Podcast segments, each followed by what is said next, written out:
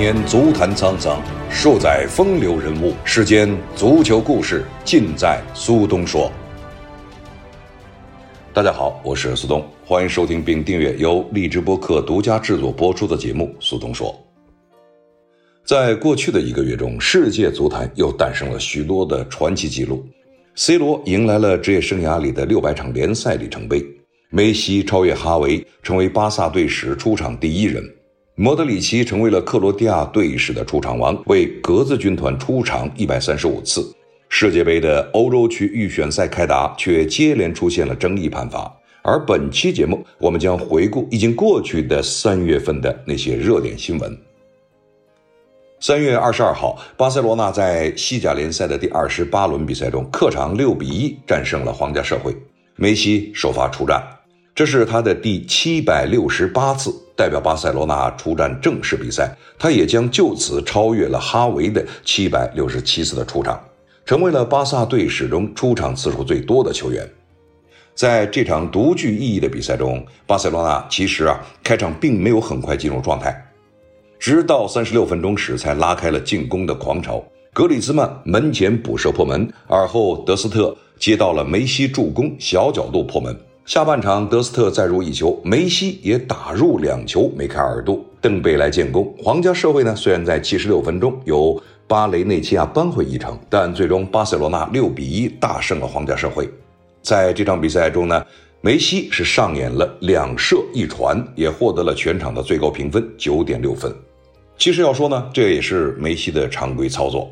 在过往的这么多年的比赛中，他经常在场上呢有着杰出的表现。六比一，在巴塞罗那的联赛记录中也是时常见到，但这场比赛对于梅西个人来说是非常不同。进入二零二一年以来，梅西在十九场比赛里啊，打进了十九球，助攻八次，直接参与了二十七个球。其中呢，西甲十二场打进十六球，助攻七次，独造二十三球，也超越了莱万、C 罗以及姆巴佩、哈兰德，五大联赛中排第一。纵观这七百六十八场的比赛中啊，有五百一十一场西甲联赛，一百四十九场欧冠联赛，七十九场的国王杯比赛，以及二十场的西班牙超级杯的比赛。另外呢，还有五场世俱杯以及四场欧洲超级杯。在巴萨，梅西的所有进球达到了七百个，正式比赛进球六百六十三个，友谊赛进球三十七个。此外呢，梅西在这七百六十八场的比赛中，有三百七十六场都是在诺坎普球场完成的，有十九场是在中立场地，其余的三百七十三场都是客场比赛。莱因克尔在比赛之后，在他的社交媒体上对梅西评价这样说道：“在梅西二零二一年里踢的十二场比赛中，他送出了十六个进球，也有七个助攻，他根本就不像是这个星球上的人。”而布斯克茨也和大家分享了他和梅西在赛后更衣室的合影，并写道：“恭喜莱奥，已经代表了巴萨出战了七百六十八场比赛，我为你感到骄傲和自豪，并且可以和你一起分享这样的时刻。我知道这有多么让你高兴。现在你该去为更多的记录而努力了，朋友。”哈维呢，则通过一则视频说道：“恭喜梅西。”你过去、今天、未来所做的一切都是惊人的。你是世界上最好的足球运动员。对于梅西来说，的确，从上个赛季到现在，他经历了很多，也见到了很多。但同时，他在诺坎普、在巴塞罗那一直创造着记录。在三月份过去以后，已经进入到四月份，而现在呢，又进入到了争冠的最关键的时刻。相信梅西不会让大家失望。北京时间三月三号，尤文图斯在主场迎战斯佩齐亚。在这场比赛中，C 罗又达成了一项里程碑，他迎来了自己职业生涯的第六百场联赛。在本赛季意甲联赛第二十五轮的比赛中，尤文图斯队主场三比零击败了他们的对手斯佩齐亚队。本场比赛迎来个人职业生涯的第六百场联赛的比赛，C 罗踢满全场并打入一球。意甲第二十四轮时，他们被维罗纳逼平。斑马军团在二月份的战绩仅为三胜两平两负。三月首场比赛面对排名末尾却也在上个月爆冷击败 AC 米兰队的斯佩齐亚队，尤文直到下半场才打破了场上僵局。第六十二分钟，贝尔纳代斯基左路传中，刚刚复出的西班牙射手莫拉塔禁区内包抄破门。主裁判在先吹罚进球无效的情况下，又在 VAR 提示下改判进球有效，尤文图斯队一比零领先。进球之后，尤文明显踢得更加的放松。十分钟之后，贝尔纳代斯基左路再次送出了精准传中，杰萨在第一脚射门被扑出之后倒地补射，再度破门。比赛结束之前，球迷们啊，终于等到了 C 罗的进球。尤文图斯队后场断球，快速反击，本坦库尔送出了精准的斜传，C 罗获得单刀机会，他在禁区线上左脚。低射打入球门的死角，将比分锁定为三比零，同时也在个人的第六百场联赛比赛中完成进球。根据专业的足球数据网站 Opta 统计，C 罗的六百场联赛包括了为葡萄牙体育 B 队出场的两场葡甲联赛，为葡萄牙体育出场的二十五场葡超联赛。为曼联出场一百九十六场的英超联赛，为皇马出场的二百九十二场西甲联赛，以及如今为尤文图斯出场的八十五场意甲联赛。除了六百场里程碑之外，C 罗也在那场比赛之后将个人本赛季联赛的进球数提升到了二十个，继续领跑射手榜，并且成为首名连续十二个赛季都能在欧洲五大联赛中取得二十加进球的球员。基于其优异稳定的发挥，C 罗在三月二十号也获得了二零一九到二零二零赛季意甲最佳球员，这是 C 罗连续第二次当选。上赛季 C 罗在联赛中打进了三十一个球，也帮助尤文图斯队获得了联赛冠军。他的表现得到了评委们的认可。在这项评选中，皮尔洛和伊布都曾经三次获奖，并列史上最多。C 罗啊，距离他们只差一次。当然，C 罗也入选了意甲的最佳阵容。截止四月一号啊，C 罗已经为尤文图斯队在各项赛事出场三十四次，打进了三十球，是球队的头号大腿。要说 C 罗呢，从葡萄牙体育刚一出道，人们当时还叫他小小罗。那么去了曼联，又去了皇马，征战了欧洲的几大联赛，都取得了特别好的成绩。而对于这些呢，C 罗在后来接受采访时也说，这仅仅是我在努力过程中的一些辉煌的战绩和记录。但是呢，这已经说明他刚刚已经过去了，我的未来从现在重新开始。由于欧洲区世预赛。目前没有 VAR 和门线技术，已经连续三轮出现了门线悬案。三月二十五日，荷兰客场二比四不敌他们的对手土耳其。上半场，荷兰后卫德里赫特头球攻门的时候击中了立柱后弹向门内，被土耳其的中场队员尤库斯卢在门线上完成解围。由于没有门线技术和 VAR，这球是否已经越过门线成了悬案。原本呢，荷兰队是有机会将比分改写为一比二的。无独有偶，三月二十八日凌晨进行的一场葡萄牙客场对着塞尔维亚的世预赛中呢，同样出现了门线悬案。在这场比赛中，葡萄牙取得了梦幻般的上半场，利物浦的前锋若塔在上半场就头球梅开二度，帮助葡萄牙取得了二比零领先。不过下半场却风云突变，米特洛维奇和科斯蒂奇先后进球，帮助塞尔维亚扳平比分。在补时的最后时刻，C 罗接到了队友过顶的长传之后，面对出击的门将，选择推射，皮球越过了守门员，滚向球门。这时候啊，塞尔维亚队的队长斯特凡·米特洛维奇奋力回追，在门线上将球解围。从慢镜头回放来看，皮球明显已经整体越过门线，但由于没有门线技术和 VAR，最终裁判认定没有进球。愤怒的 C 罗对此十分不满，找到了边裁理论，结果也吃到了一张黄牌。随后，主裁判吹响了全场比赛结束的哨音。失望的 C 罗径直走向了更衣室，并且一直摆手，表达对于这个判罚的不满。随后，C 罗更是将手臂中的队长袖标摘下，摔到了草地上。赛后，当值主裁判向葡萄牙主帅桑托斯也进行了道歉。桑托斯赛后证实了这一点。主裁判后来向我道歉，他说他为此感到羞愧。但桑托斯认为这种情况的发生是不可接受的。球已经整体越过了球门线，但这不能消除我们做的不好的事情。但是我还是要说，在这种水平的比赛发生这种情况，显然是不可接受的。俗话说，事不过三。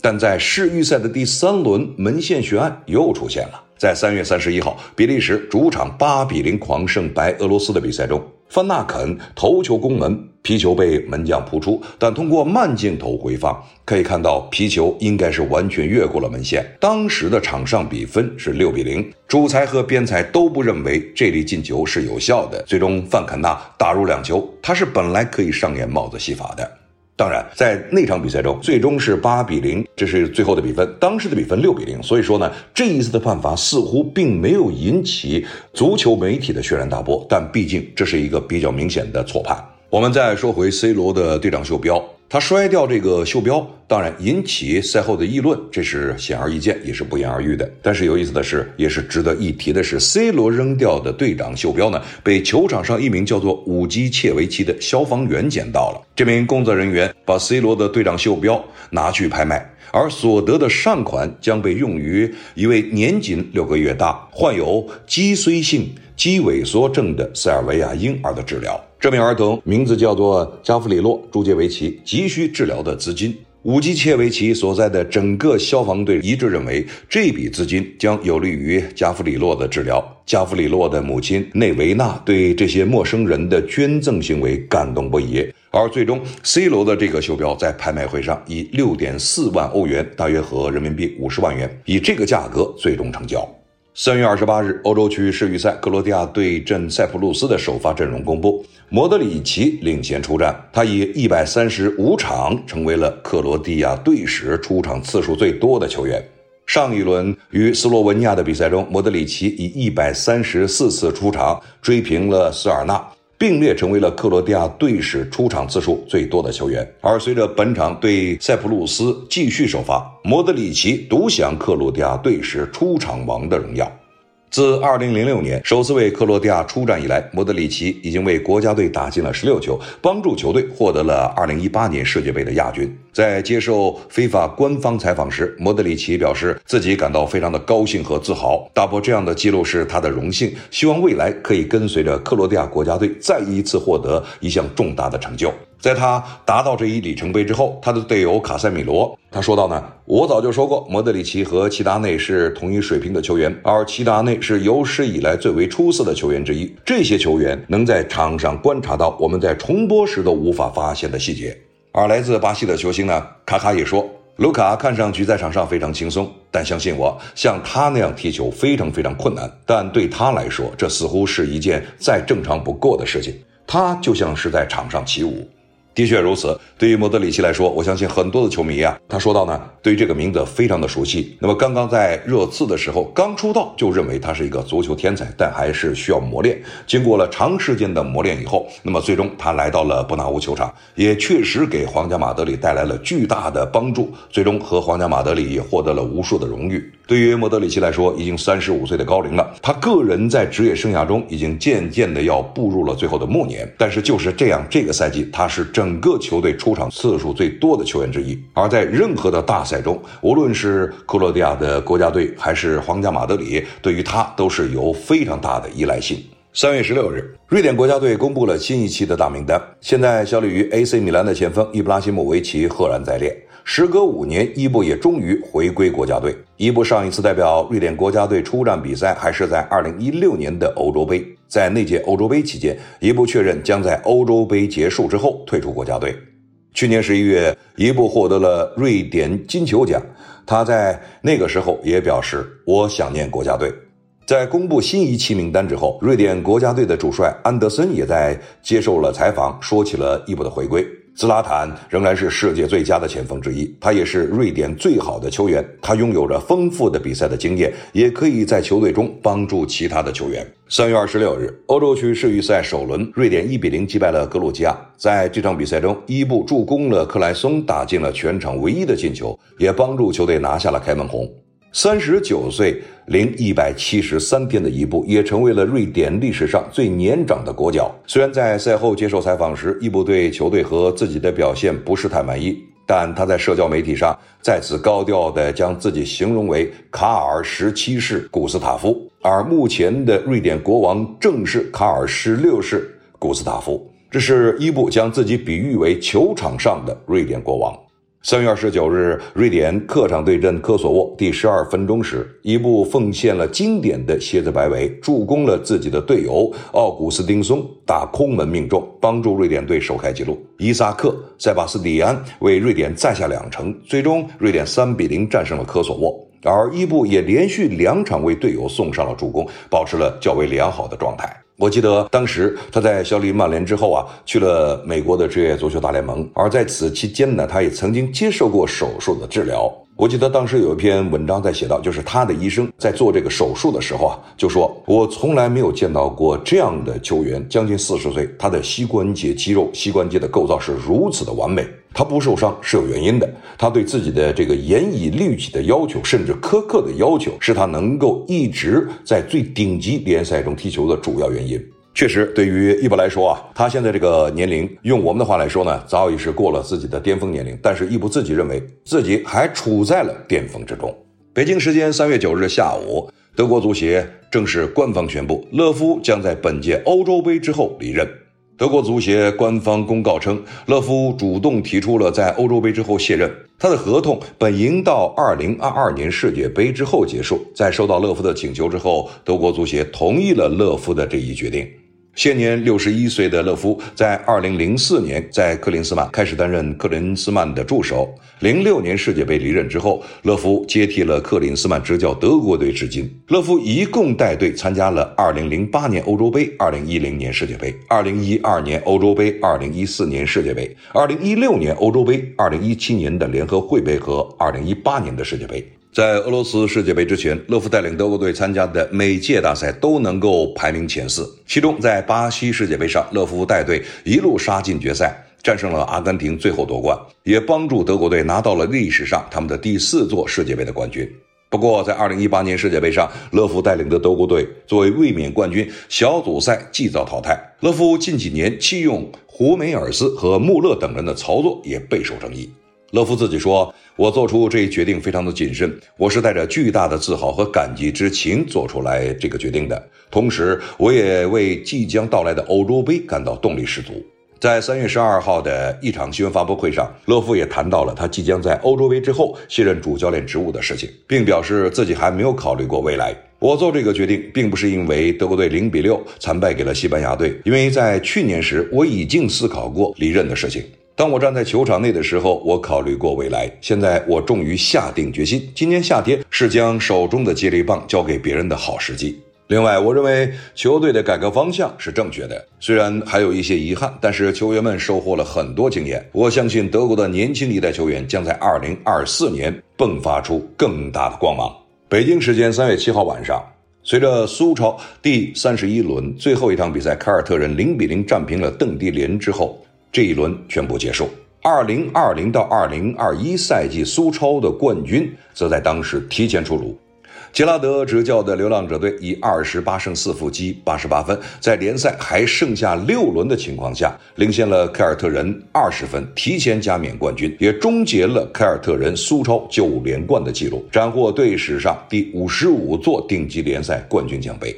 这也是流浪者十年以来的第一座的顶级联赛冠军。此前，他们在二零一二年因为财务问题被苏超全体球队表决连降多级，降到了一级联赛，也就是苏格兰的第四级别的联赛。五年之前才重返苏超联赛。杰拉德三年前入驻流浪者，最终率领着球队王者归来，夺得了队史第五十五座的顶级联赛的冠军。接受流浪者 TV 采访的时候，杰拉德说道。我为我的球员感到自豪，我们再次干净利落的取胜，这真是令人激动的一天。这种现场体验的感觉真的是不可思议。谈到了夺冠，杰拉德表示，过去十年对于流浪者来说是地狱般的。我只在这里待了三年，但是我已经与流浪者建立起了很强的联系，并且赢得了球迷们的尊重与爱慕。我也知道他们都经历过什么。这些年，我们推倒重建，经历了低谷。这让我们时刻保持着谦逊，并专注于眼前的事情。未来我们也会参加一些大型的比赛，我们还想得到的更多。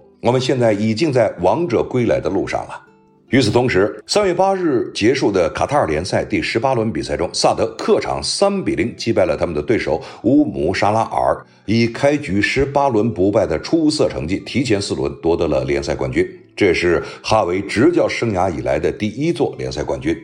二零一九年五月开始执掌萨德教鞭的哈维，已经率队先后夺得了五座杯赛的冠军。卡塔尔联赛十八轮过后，萨德取得了十六胜两平的不败战绩，积五十分，高居榜首。在联赛仅剩最后四轮的情况下，领先了身后的杜海勒十三分，提前夺得本赛季卡塔尔联赛的冠军。前有杰拉德不败战绩提前夺冠，后有哈维不败战绩提前夺冠，两位传奇人物都在自己的教练岗位上历史性的带领着自己执教的球队夺得了联赛冠军。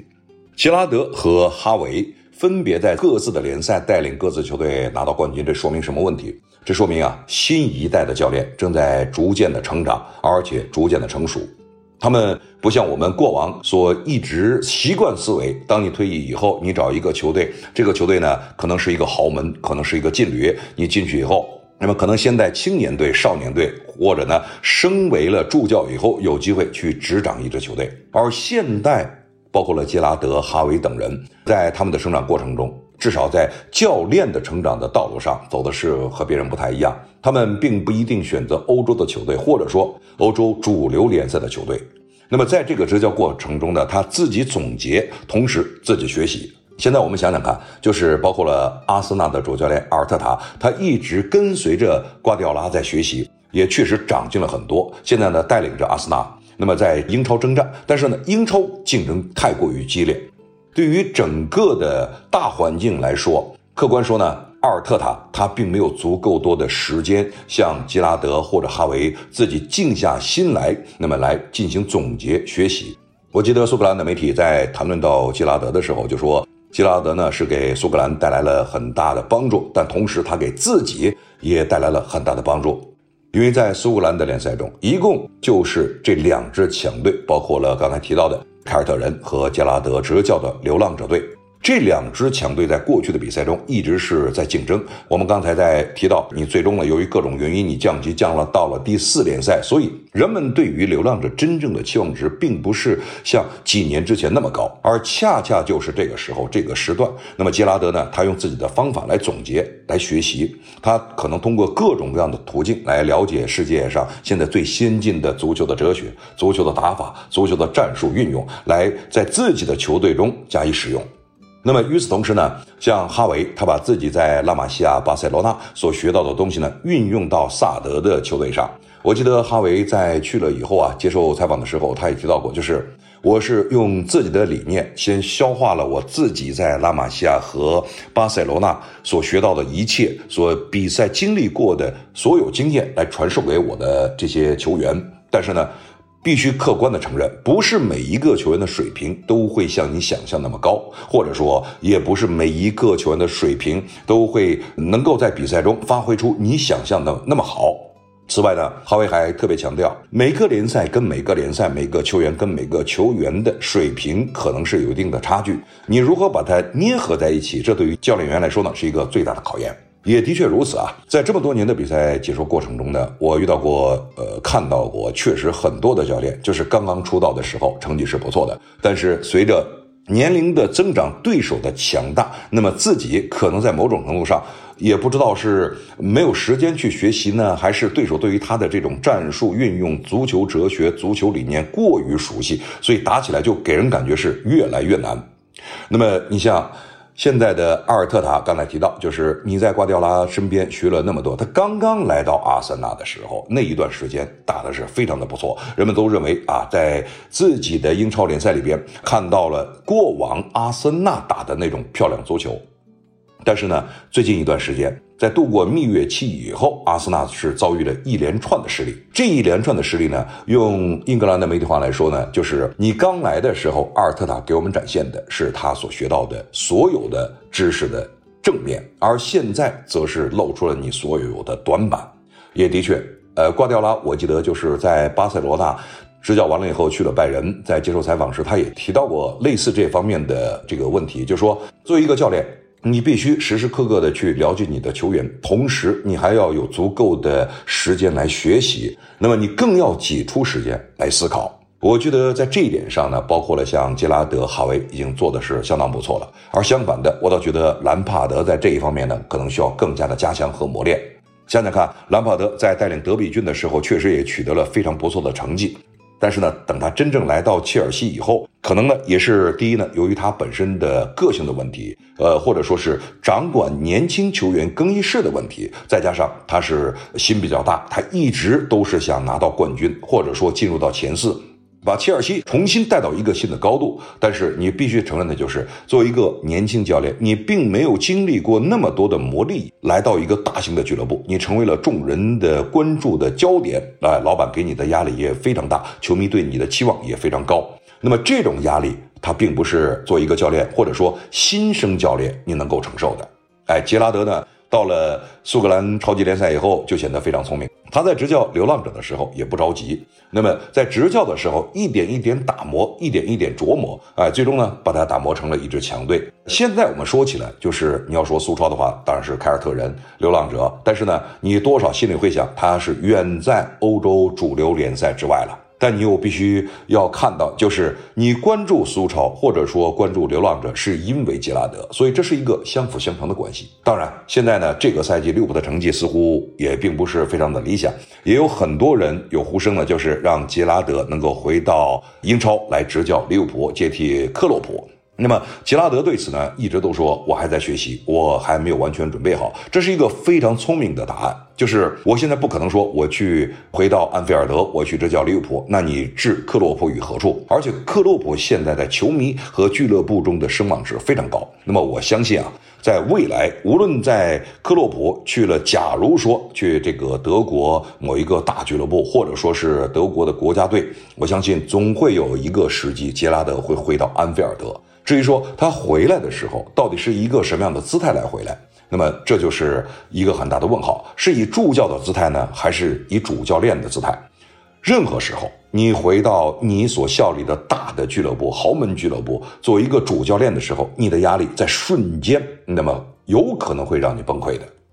所以说，杰拉德他这一点呢做的是非常聪明，而哈维我们也知道，就是在。巴塞罗那这一个赛季的前半段啊，或者说俱乐部的大选还没有完成的时候，也有很多的呼声，很高的呼吁，让他回到巴塞罗那来当主教练。而哈维呢，对此也是一直不置可否，他没有说不，也没有说可以，他一直保持着沉默，哎，默默的在带自己的球队。其实我觉得呢，作为一个从拉玛西亚出来的，有着巴塞罗那 DNA 的这样的一个球员，又是一个功臣。我相信很多人对于他呢期望非常高。那么我们想想看，我们假设他如果回到了巴塞罗那，巴塞罗那成绩不见长，那么甚至说更糟的话，那他的压力就可想而知了。他来到了亚洲，